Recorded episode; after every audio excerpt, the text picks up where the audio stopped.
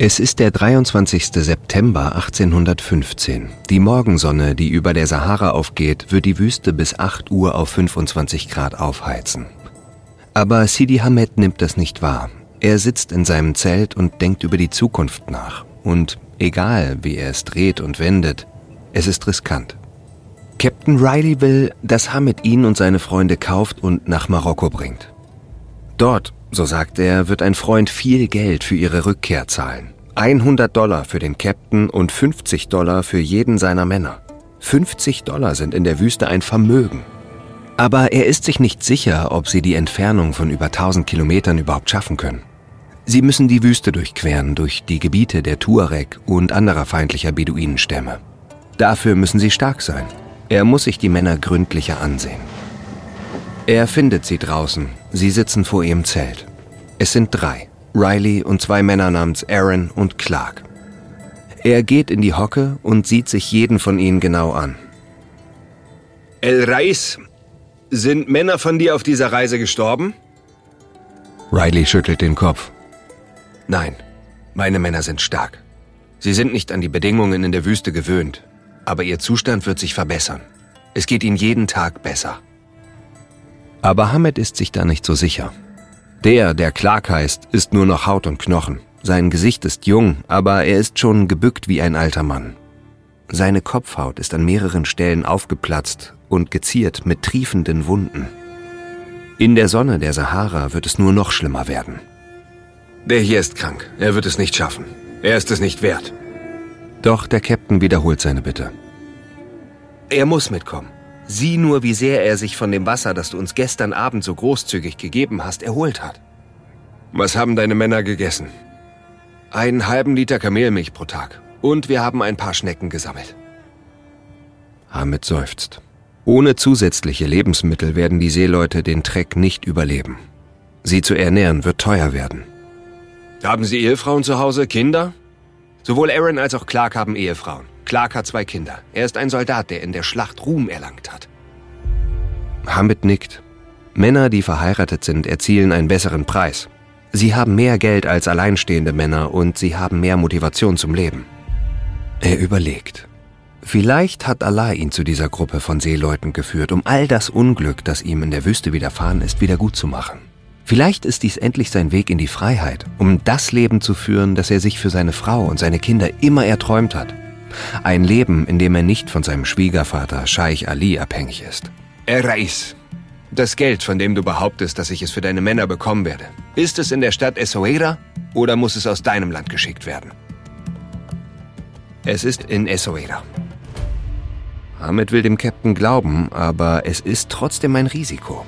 Nun gut, El Rais, aber sei dir gewiss, wenn es mir gelingt, dich zu kaufen und du mich betrügst, werde ich dir die Kehle durchschneiden. Dann macht er auf dem Absatz kehrt und geht zum Zelt von Sedula, dem Mann, dem Riley gehört. Er hat etwas zu erledigen.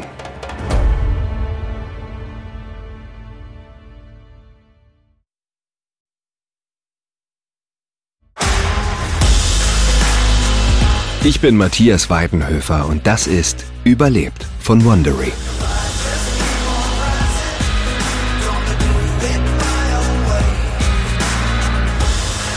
In unserer letzten Folge haben Captain James Riley und seine Männer in der Wildnis der Sahara ums Überleben gekämpft und wurden von Beduinen gefangen genommen. Jetzt sind sie voneinander getrennt in verschiedenen Stämmen und müssen ihr Bestes tun, um einander zu finden und lebend nach Hause zurückzukehren. Dies ist Folge 3. Ehre unter Dieben.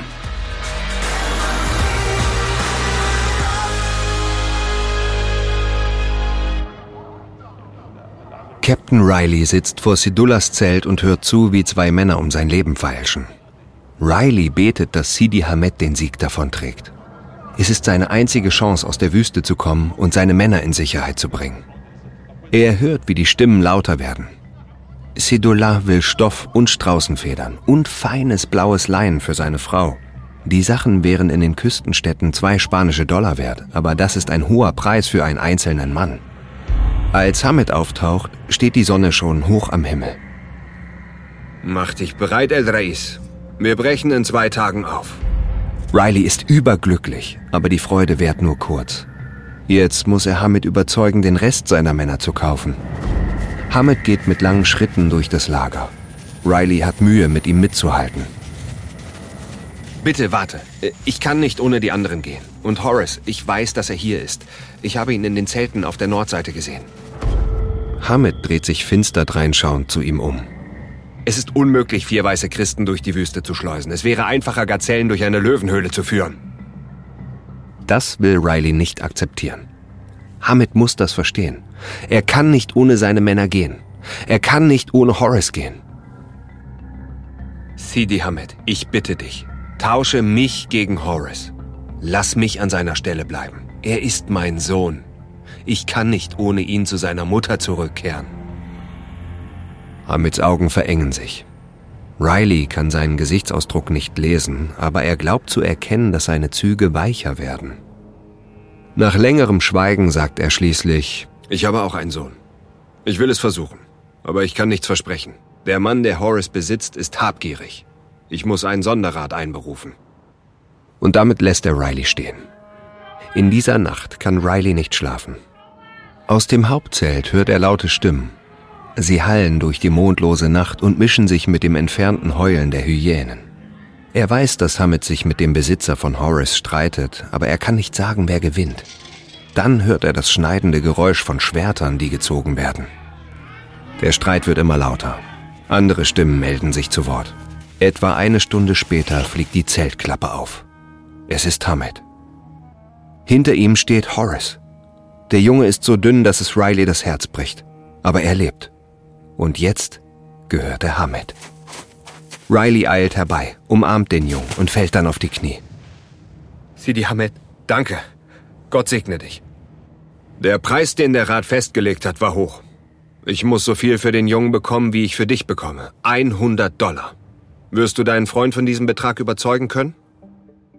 Ja, und mehr. Das verspreche ich. Jetzt hat er Horace, aber er ist nur einer der Besatzungsmitglieder. Die anderen Männer sind auch noch hier. Er bleibt auf den Knien. Bitte, du musst die anderen kaufen. Sie werden auf dem Markt einen guten Preis erzielen. Es sind starke Männer, gute Männer. Er beginnt die Namen aller Mitglieder von der Commerce aufzulisten. Selbst die Männer, die vor Wochen mit ihren Entführern in der Nacht verschwunden sind. Delisle, der Schiffskoch, er kann viel. Williams, mein erster Offizier, er kann die Sterne lesen. Thomas Burns, er ist älter, aber er hat eine Frau und Kinder. Archie Robbins, er ist noch ein Junge und stark wie ein Pferd. Aaron auch. Und Clark, du hast ihn ja selbst gesehen, er wird in kürzester Zeit wieder bei Kräften sein. In all den Jahren auf seinen Reisen musste Riley noch nie um das Leben von Männern betteln. Und er merkt, dass Hamid wütend ist. Riley stellt seine Geduld auf die Probe, verlangt zu viel, aber er kann nicht aufhören. Ich weiß, dass Clark krank ist, aber ich schwöre, dass du für jeden von uns bezahlt werden wirst. Auch wenn wir die Reise nicht überleben. Du hast mein Wort. Während der Händler über das Angebot nachdenkt, betrachtet Riley die Narben in seinem Gesicht. Was hat er durchgemacht, fragt sich Riley. Was hat er gesehen? Schließlich spricht Hamid. Wir müssen 1300 Kilometer Wüste durchqueren. Es gibt kaum Wasser und die Gegend ist voller Banditen. Aber ich werde tun, was ich kann, um deine Männer mitzunehmen. In den nächsten zwei Tagen tut Hamed sein Bestes, um sein Wort zu halten. Er kauft Burns im Tausch gegen eine Decke. Er ist älter und nicht mehr so wertvoll. Der Besitzer von Aaron will ihn nicht verkaufen, aber er willigt ein, sich der Karawane anzuschließen. Der einzige im Lager, den er nicht bekommen kann, ist Hogan. Er bietet zwei schöne Decken, aber zwei verschiedene Männer beanspruchen ihn für sich und weigern sich, Hogan herauszugeben. Riley kann kaum ertragen, seinen Schiffskameraden gehen zu sehen. Er hat vier seiner Männer gerettet, aber sechs seiner Kameraden muss er zurücklassen. Er weiß nicht einmal, wo sie sind. Jetzt muss er sich auf die Männer konzentrieren, die noch bei ihm sind.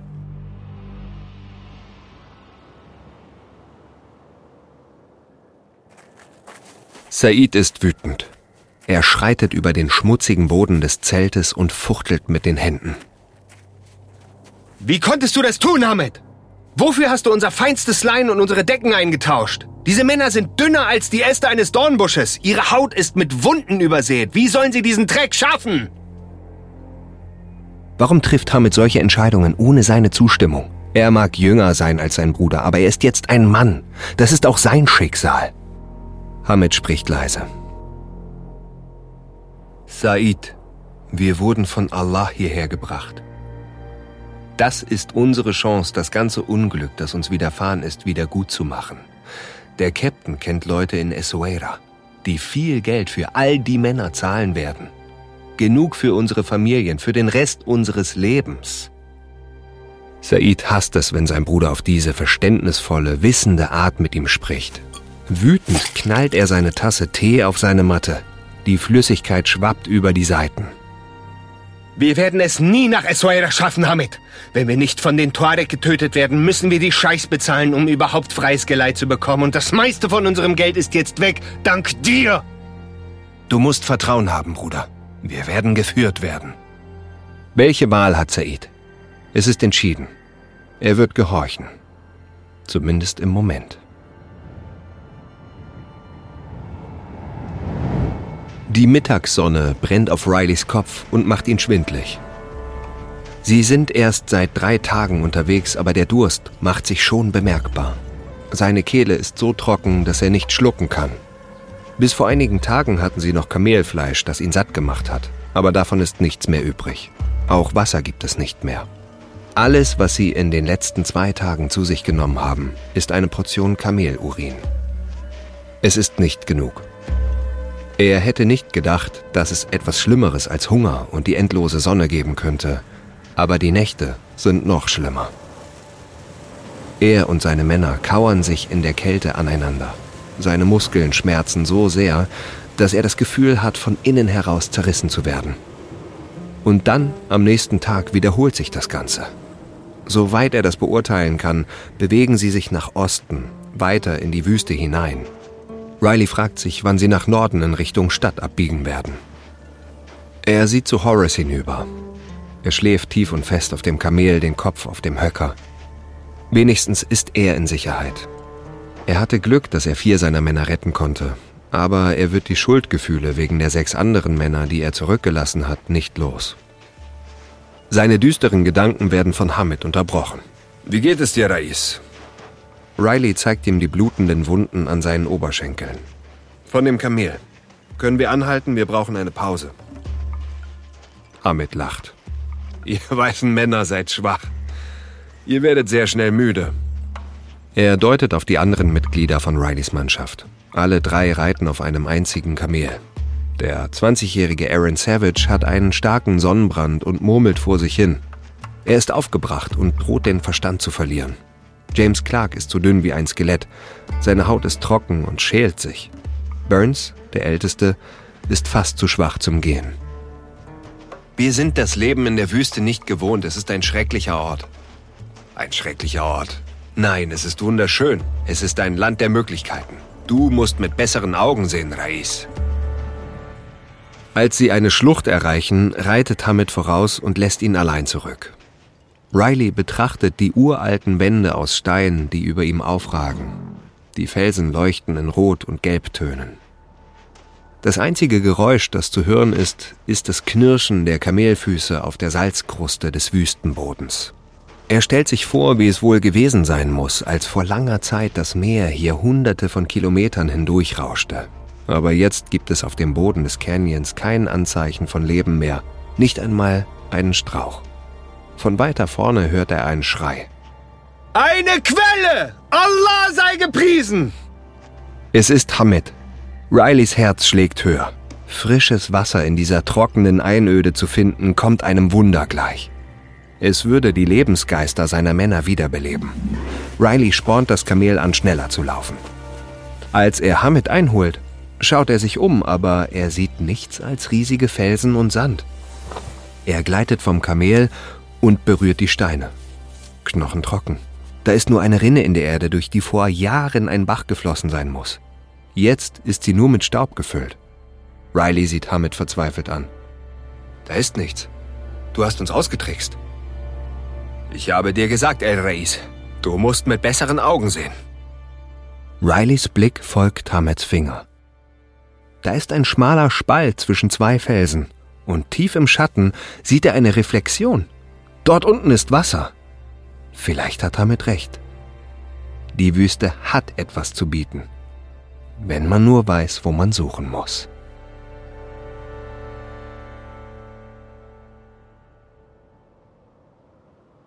Hamed sieht zu, wie der Captain sich die Felsen hochzieht, mit vor Anstrengung zitternden Armen. Er verschwindet zwischen sechs Meter hohen Felsbrocken. Dann hört er Riley schreien. Horace! Männer! Kommt schnell! Hier gibt es Wasser! Es ist süßer als alles, was ihr je gekostet habt!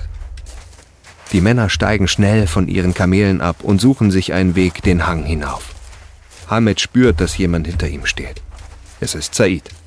Sein Gesichtsausdruck ist ernst.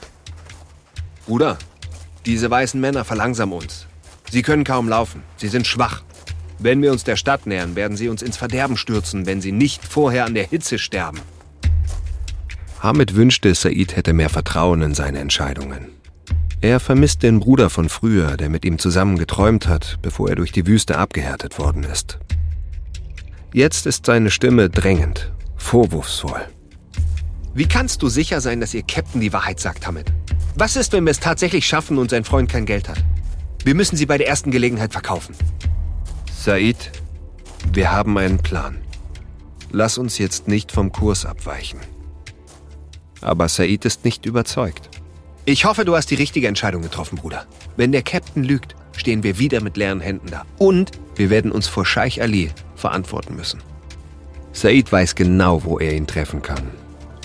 Vielleicht sollte Hamed den Captain doch noch einmal befragen.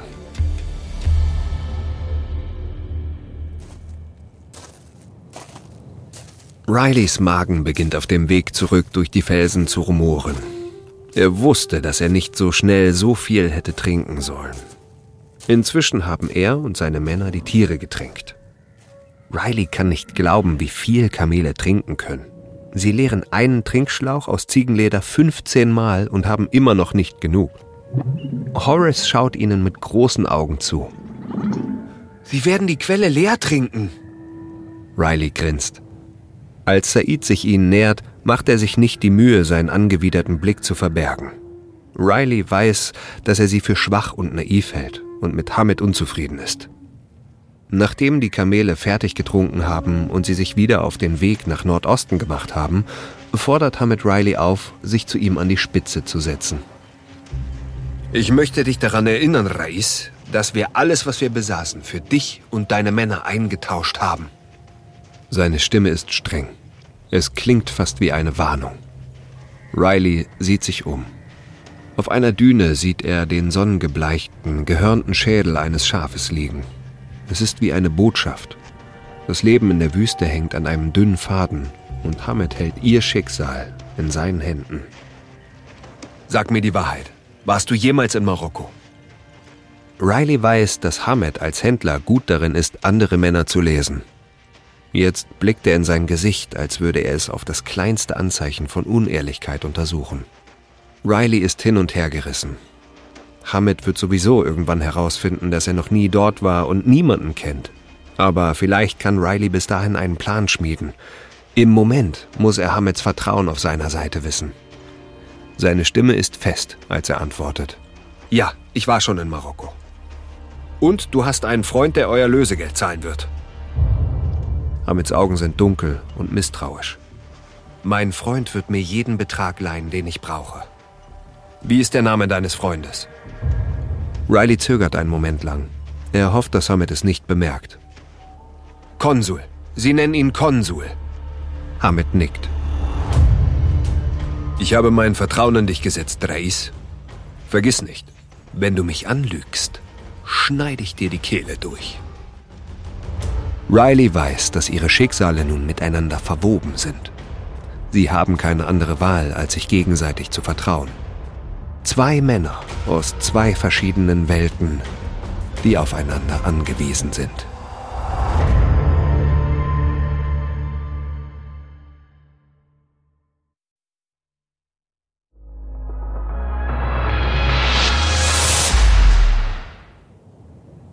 Aaron Savage spürt eine nagende Wut in seinen Knochen, die sein Denken trübt. Und die schier endlose Sonne macht es nur noch schlimmer. Er ist zwar erst 20 Jahre alt, aber er war der zweite Maat auf der Commerce. Er kann ein Schiff steuern. Er sollte nicht hier sein. Das ist alles die Schuld des Captains. Seit zwei Tagen gibt es nichts anderes als Wind und Sand. Es fühlt sich an, als würde sämtliche Feuchtigkeit aus seinem Körper gesaugt werden und der Wind macht ihn verrückt. Die Hälfte der Zeit kann er kaum jemanden vor sich sehen und fällt immer wieder zurück. Was soll's, wenn er manchmal mit sich selbst spricht? Mit wem sollte er sonst reden? Nur so kann er in diesem endlosen Heulen des Windes denken. Sie hätten am Strand bleiben sollen, es dort versuchen. Vielleicht hätten sie einen alten Baum finden können und dann eine Angel basteln und ein paar Fische fangen können. Verdammt! Er könnte vielleicht sogar Fische mit seinen bloßen Händen fangen. Eines Morgens hört er, wie Sidi Hamed Riley den Befehl gibt, die Kamele bereit zu machen. Riley bittet Aaron, sich um das größere Kamel zu kümmern. Warum sollte das seine Aufgabe sein? Warum kann Horace nicht helfen? Er ist der Jüngste in der Mannschaft. Er muss mehr Verantwortung übernehmen. Rileys Stimme unterbricht seine Gedanken. Aaron, du musst es zum Knien bringen. Du weißt doch, wie man das macht. Natürlich weiß er, wie man das macht. Er hat es schon ein Dutzend Mal gemacht. Aber dieses Mal vergisst er das Kamel zuerst anzubinden und plötzlich galoppiert es los. Dann reißen sich zwei andere Kamele los und folgen ihm. Er beobachtet, wie sie mit ihren breiten Hinterteilen in Richtung Osten davonlaufen, weg von der Karawane. Es geht alles so schnell, dass Aaron nicht reagieren kann. Er sieht, wie Männer den Kamelen hinterherrennen, dass der Sand nur so aufspritzt. Drei Stunden später kehren Hamid und Said zurück. Sie haben die Kamele eingefangen, aber sie sind wütend. Said wendet sich an Riley. Das ist Aarons Schuld. Nein, Herr, es ist meine Schuld. Ich hätte besser aufpassen müssen. Bitte bestraft ihn nicht. Er hat es mit Absicht getan, Rais. Während Said sein Kamel wendet, schlägt er Aaron mit seinem Stock auf den Rücken. Es tut weh, aber Aaron starrt trotzig zurück. Sollen sie ihn doch erschlagen. Das würde ihn wenigstens von seinem Elend befreien. Doch der Captain geht dazwischen. Bitte hör auf! Ich kümmere mich darum. Aaron, ruh dich etwas aus.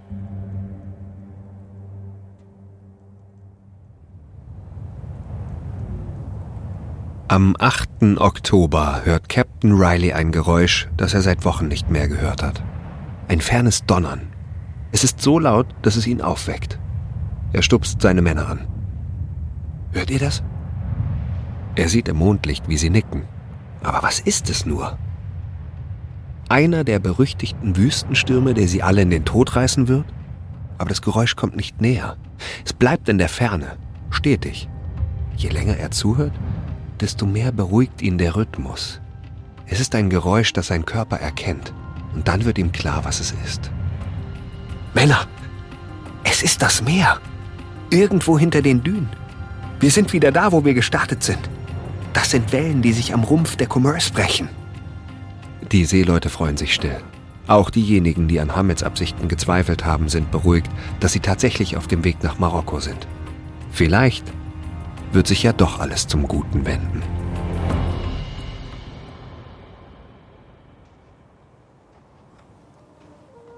Sidi Hamed wittert eine Falle.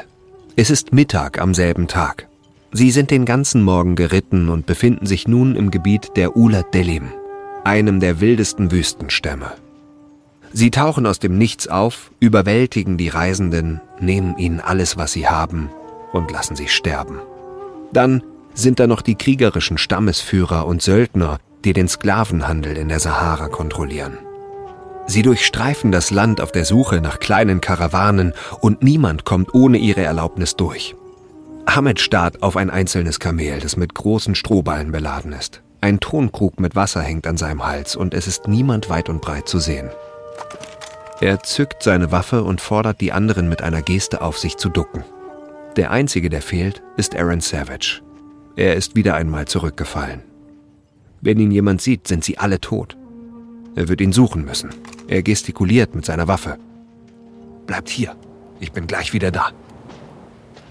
Als er die Düne erklimmt, bleibt Hamid plötzlich wie angewurzelt stehen. Vor ihm liegt ein einsamer Händler schlafend im Sand. Leise beugt er sich vor und betrachtet den Mann genau nach einer Waffe Ausschau haltend. Eine leichte Brise kommt auf und verfängt sich im Turban des Mannes. Aber er rührt sich nicht. Das Heben und Senken seiner Brust ist so gleichmäßig wie das Ticken einer Uhr. Er muss die ganze Nacht unterwegs gewesen sein. Hamid greift nach einem kleinen Beutel, der bei ihm liegt, und schnappt ihn sich. Er duckt sich hinter einer Düne und wühlt ihn durch. Gerstenmehl. Er kann sein Glück nicht fassen. Schnell schüttet er eine große Portion in seinen eigenen Beutel, dann bindet er den des Händlers wieder zu und legt ihn an seine Seite. Als er zu den anderen zurückkehrt, schüttet er das Essen in eine Schüssel, gibt Wasser dazu und bietet es Said und einem anderen Mann an. Sie essen mit den Händen. Als sie fertig sind, reicht er den Seemännern auch eine Schüssel. Riley sieht ihn fragend an. Aber das gehört einem anderen Mann. Hammett ist verwirrt. Die Art und Weise, wie diese Seemänner denken, macht keinen Sinn. Wer so dumm ist, sein Hab und Gut unbewacht in der Wüste rumliegen zu lassen, verdient es, dass man es ihm wegnimmt. Jeder weiß das. Er hat den missbilligenden Ton des Captains bemerkt, aber das hält die Männer nicht davon ab, das Essen herunterzuschlingen. Gut, Zeit zu gehen. Und zwar schnell, bevor der Mann aufwacht. Eine halbe Stunde später hallt ein Schrei durch die Dünen. Es ist der Händler. Hamid treibt die Kamele an, schneller zu laufen, aber sie können den Mann nicht abschütteln. Er beobachtet, wie sein Bruder Said die Muskete lädt. Das muss man ihm lassen, er ist hartnäckig. Der Wind trägt die Stimme des Mannes zu ihnen, während er die Verfolgung fortsetzt. Schließlich gelingt es ihm, ihnen den Weg abzuschneiden. Er wirft die Hände in die Luft. Dann fällt er auf die Knie und beginnt zu beten. Allah, bitte hilf diesen guten Händlern, ihren Weg zu finden und die Waren, die ich verloren habe, zurückzugeben.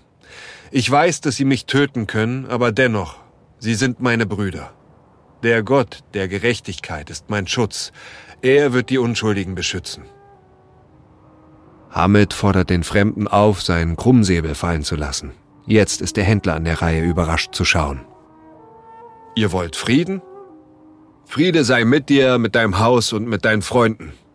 Aber sieh dir die Gesichter meiner Sklaven an. Sie waren am Verhungern und du hast deine Gerste unbeaufsichtigt gelassen. Nach dem Gesetz der Wüste gehört sie mir, aber jetzt gebe ich sie zurück.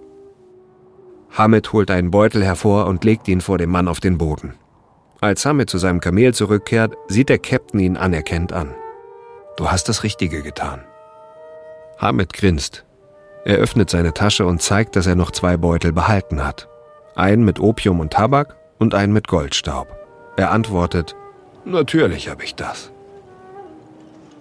Während sie weiterreiten, denkt Riley über die Gesetze der Wüste nach. Hier herrschen brutale Gewalt und Betrug. So überlebt man. In gewisser Weise versteht er das. Aber es beunruhigt ihn auch. Sein Schicksal und das seiner Männer liegt in Hamids Händen.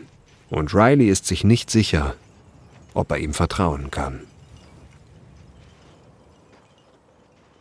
Hamid ist besorgt. Er weiß, je näher sie mit so einer kleinen Karawane nach Essaouira kommen, desto wahrscheinlicher werden Überfälle. In diesem Teil der Sahara wimmelt es nur so von Banditen. Es ist eine Woche her, dass sie den einsamen Reisenden getroffen haben, und seitdem haben sie niemanden mehr gesehen.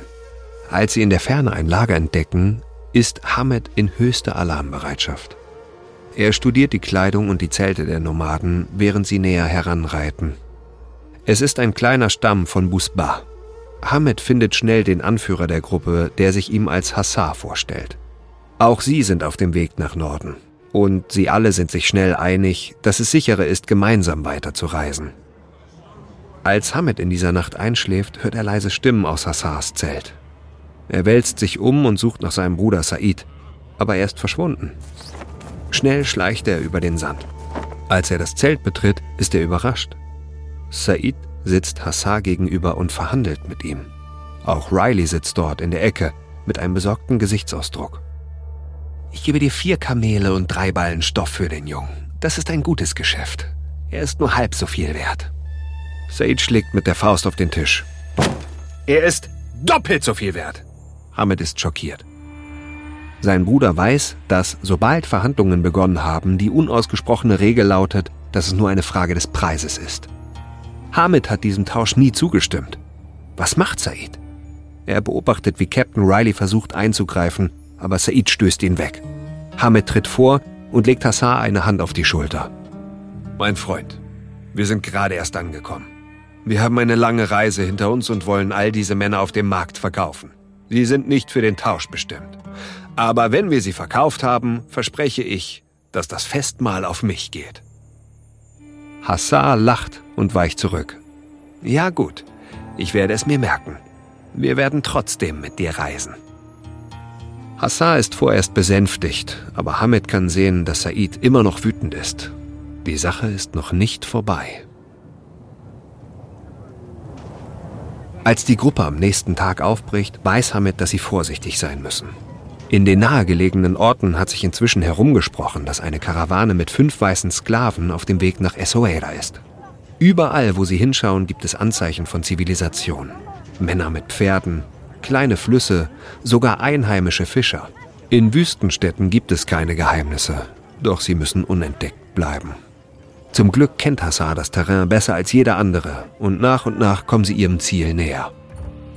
Am 20. Oktober steht die Gruppe morgens auf und setzt sich bei einer Schüssel Datteln zusammen, um einen Plan zu schmieden. Es gibt einen weniger bereisten Weg hinunter zum Meer, einen 10 Meter breiter Streifen Strand. Hamid und Said werden die Seeleute dorthin bringen. Ein paar Männer auf Kamelen reiten voraus und Hassar und seine Männer gehen die Klippen oberhalb des Strandes ab und halten nach Banditen Ausschau. Nach etwa sechseinhalb Kilometern, in denen sie gut vorangekommen sind, umrunden sie eine Düne und vier Männer versperren ihnen den Weg. Sie alle tragen Musketen und Schwerter. Die Männer auf den Kamelen steigen schnell ab. Hamid tritt vor und nickt seinem Bruder zu. Sie ziehen beide ihre Gewehre. Hamid spricht zuerst. Kommt ihr in Frieden? Der größte Mann aus der Gruppe tritt vor. Er grinst so breit, dass Hamid sämtliche seiner verfaulten Zähne sehen kann. Der Mann lässt seine Waffe sinken und streckt eine Hand aus. Friede, Bruder. Hamed nimmt seine Hand, aber es ist ein Trick. Der Mann beginnt zuzudrücken. Er lässt nicht los. Er drückt fester und fester, bis Hamed glaubt, dass seine Finger brechen. Aber er zuckt nicht zurück. Er weiß, dass er den Blickkontakt nicht unterbrechen darf. Aus dem Augenwinkel sieht er, wie der andere Arm des Mannes seine Muskete hebt und den Finger auf den Abzug legt. Hamid spricht in leisem Ton. Das solltest du dir gut überlegen, mein Freund. Lautlos tauchen Hassars Männer hinter den Banditen auf, ihre Gewehre auf deren Rücken gerichtet. Als der Mann sie bemerkt, lässt er Hamids Hand los und lacht lauthals. Nur ein Scherz unter Freunden. Wir gehen weiter unseres Weges. Aber sie gehen nicht ihren Weg. Stattdessen folgen sie Hamed und den Seeleuten und schleudern Steine gegen die Klippe. Hamed lässt es sich nicht anmerken, aber er hat Angst. Er gibt Captain Riley ein Zeichen. Reis, sorge dafür, dass deine Männer dicht bei den Kamelen bleiben. Sie werden jeden nehmen, der zurückbleibt. Diese Männer sind Halsabschneider. Sie hätten mich und meinen Bruder ermordet und euch alle mitgenommen. Allah hat eingegriffen. Hamed hält inne und sieht Riley direkt an. Würdest du kämpfen, um mein Leben zu retten, Reis? Riley zögert nicht. Ja, solange ich lebe und es mit meiner Kraft verhindern kann, wird dich niemand töten. Diese Festigkeit in der Stimme des Captains beruhigt Hamed. Der Seemann hat schon viel überlebt und bewiesen, dass er seine Männer gut behandelt. Er hat ihnen allen geholfen zu überleben. Er hat Baraka, den spirituellen Segen derjenigen, die Gott nahestehen. Gut, El Reis, es lohnt sich für dich zu kämpfen. Riley neigt den Kopf.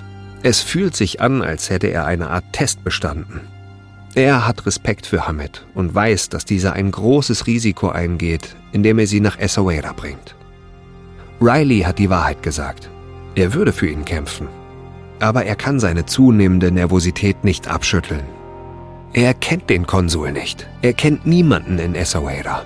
Und wenn sie erst einmal dort angekommen sind, kann er nur auf ein Wunder hoffen.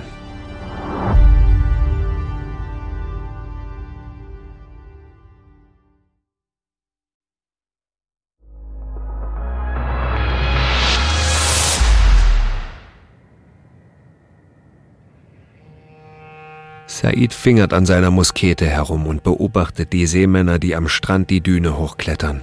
Jedes Mal, wenn einer von ihnen abrutscht, spürt Said, wie sich sein Kiefer zusammenzieht. Diese Männer sind schwach.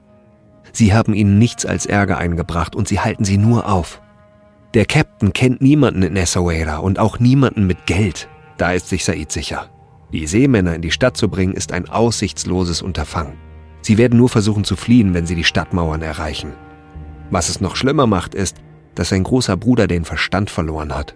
Am Strand hat er tatsächlich mit El Rais gesprochen, als wären sie Freunde. Je mehr er darüber nachdenkt, desto wütender wird er. Und dann besitzt sein Bruder auch noch die Frechheit, sich neben ihn zu stellen und einen Witz zu reißen, als wäre alles in Ordnung. Zum Teufel mit ihm. Es ist Mittag und die Sonne steht hoch über ihnen. Die Luft flimmert in der Hitze. Jeder Atemzug heißer Luft, den Said in seine Lungen nimmt, schürt nur das Feuer in ihm. Warum sollte sein Bruder über alles entscheiden dürfen? Es sind auch seine Sklaven. Es ist an der Zeit, Hamid zu zeigen, wer der Boss ist.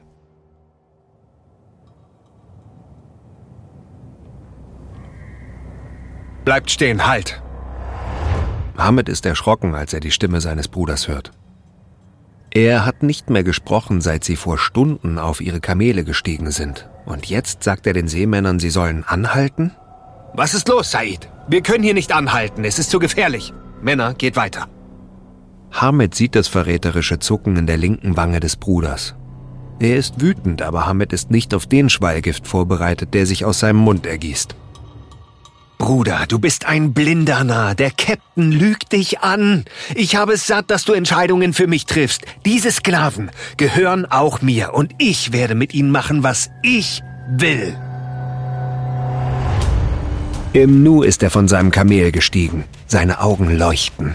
Er stürzt sich auf Horace und Aaron, die beiden jüngsten Mitglieder der Crew. Hamid springt ebenfalls von seinem Kamel und stürzt sich auf seinen Bruder. Said fällt zu Boden und reißt Hamid mit sich. Die beiden liefern sich einen Kampf mit ihren Fäusten. Said ist größer und drückt ihn auf den Boden, aber Hamid ist schneller. Er kann sich befreien und springt auf die Beine. Plötzlich rennen beide Männer zu ihren Waffen. Gleichzeitig heben sie ihre Musketen, spannen die Abzüge und zielen auf die Brust des anderen. Keiner spricht. Die Seemänner sind wie erstarrt. Dann durchdringt eine Stimme die Luft. Es ist der Captain. Gott, hab Erbarmen mit diesen unglücklichen Brüdern. Die Zeit scheint stillzustehen. Ist es wirklich so weit gekommen, fragt sich Hamed. Muss einer von ihnen sterben? Er lässt den Kopf sinken und schießt seine Muskete in die Luft. Dann wirft er die Waffe auf den Boden. Ich bin unbewaffnet, Said. Er reißt sein Gewand auf und entblößt seine Brust. Na komm, schieß schon. Mein Herz ist bereit für deinen Schuss. Nimm Rache an dem Bruder, der dich beschützt hat. Said starrt ihn einen Moment lang an. Dann dreht er sich langsam um und richtet seine Muskete auf Horace und Aaron. Wenn sich einer von euch bewegt, werde ich euch töten. Hamed dringt sich zwischen Saids Waffe und die Jungen. Horace, geh zu deinem Vater, jetzt!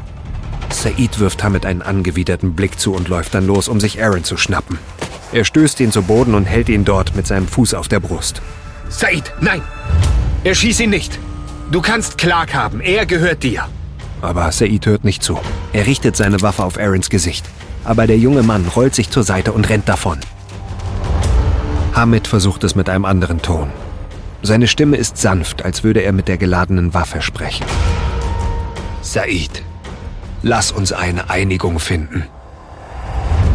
Du kannst zwei Männer mitnehmen, Clark und Burns. Sie gehören dir. Nein, ich werde Horace und Aaron behalten. Said, du wirst den Jungen nicht von seinem Vater trennen. Ich habe einen Eid geschworen. Dann werde ich ihn stattdessen töten. Said geht blitzschnell auf Horace los. Er hebt den Jungen in die Luft und wirft ihn mit dem Kopf voran auf den Boden. Dann ist alles still.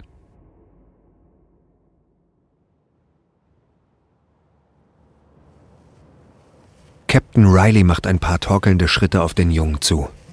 Said, was hast du getan? Horace bewegt sich nicht. Hamids Brüllen hallt durch die Luft. Geh zu den Kamelen, Riley, sofort! Nein, ich werde den Jungen nicht zurücklassen. Als er Horace erreicht, lässt er sich auf den Boden fallen und legt seinen Kopf in den Schoß. Horace, kannst du mich hören? Aber Horace rührt sich nicht. Ein Schatten fällt auf die beiden. Es ist Hamid. Es tut mir sehr leid, Rais. Wie konnte es so weit kommen, Hamid? Er ist noch ein Junge. Er beugt sich vor und legt ein Ohr auf Horace Brust. Und dann hört er es. Ein schwacher Herzschlag. Hamid, er ist am Leben.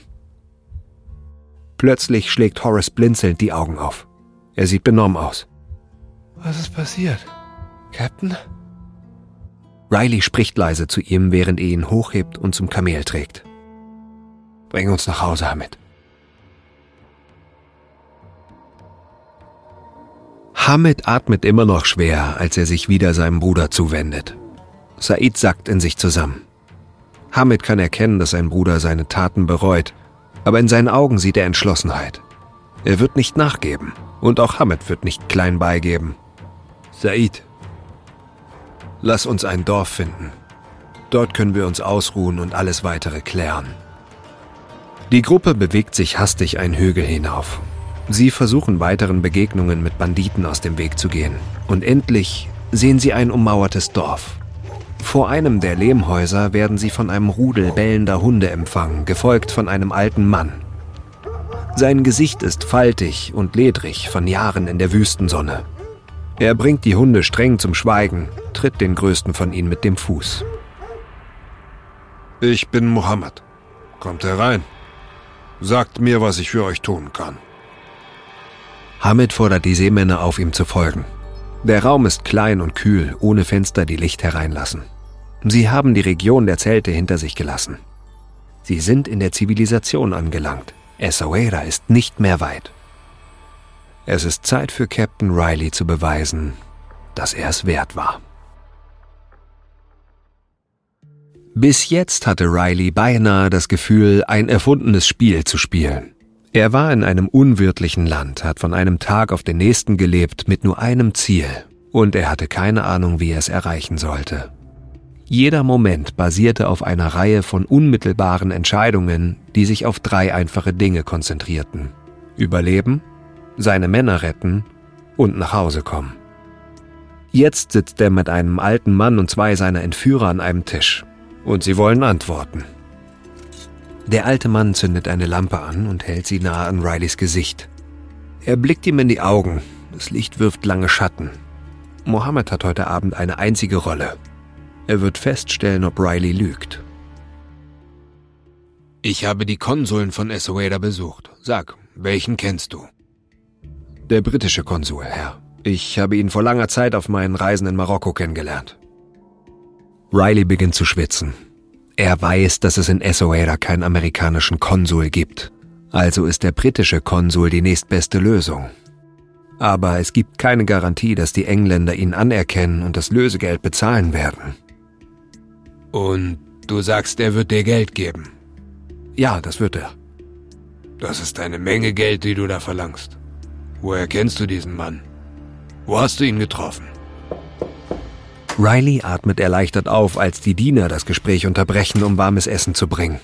Hamid fordert die anderen Seemänner auf, sich zu setzen. Sogar Horace kommt zum Tisch. Sein Kopf ist in einen Verband gewickelt. Er scheint sich zu erholen. Nach dem Essen schickt Hamid Riley weg. Die Männer werden sich ohne ihn unterhalten. Sie sprechen in leisen Tönen und so schnell, dass Riley nur wenige arabische Wörter heraushören kann. Etwas über Reisen und Pferde. Drei Tage, sagen sie. Das muss bedeuten, dass Essaouira noch drei Tagesreisen entfernt ist. Und dann bedeuten sie ihm, sich wieder zu ihnen zu setzen. Dieses Mal spricht Hamid.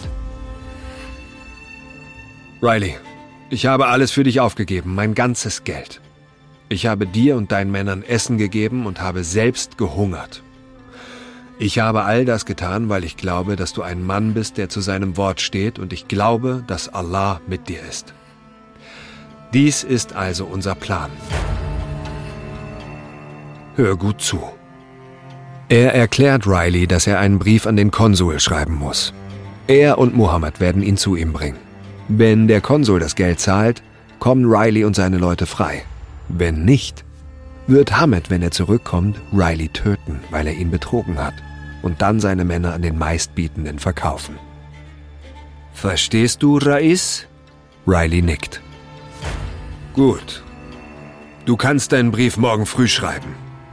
Jetzt schlaf erst mal.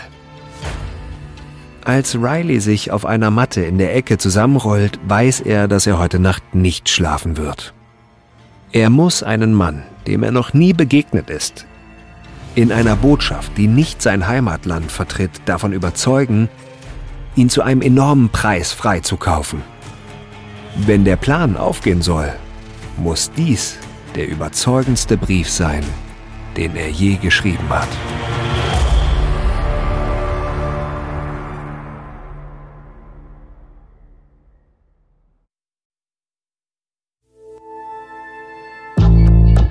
Dies war die dritte Folge unserer vierteiligen Serie Schiffbruch in der Sahara. Wenn dir unser Podcast gefällt, gib uns eine 5-Sterne-Bewertung. Hier noch ein kurzer Hinweis zu den Szenen in diesem Podcast. In den meisten Fällen wissen wir zwar nicht genau, was gesagt wurde, aber unsere Geschichte basiert auf echten Tatsachen und gründlichen Recherchen. Wenn du mehr über diese Ereignisse erfahren möchtest, empfehlen wir dir das Buch Skeletons on the Sahara von Dean King. Überlebt ist eine Produktion von Munk Studios für Wondery. Ich bin Matthias Weidenhöfer. Cameron Pascher hat diese Geschichte geschrieben. Redaktion Matt Weiss und Maura Waltz. Katja Reister hat die Folge übersetzt und adaptiert. Produzentin von Munk Studios Ilona Toller. Das Sounddesign haben Rob Selliger und Stefan Galler gemacht. Für Wondery Producer Simone Terbrack. Executive Producer Tim Kehl, Jessica Redburn und Marshall Louis.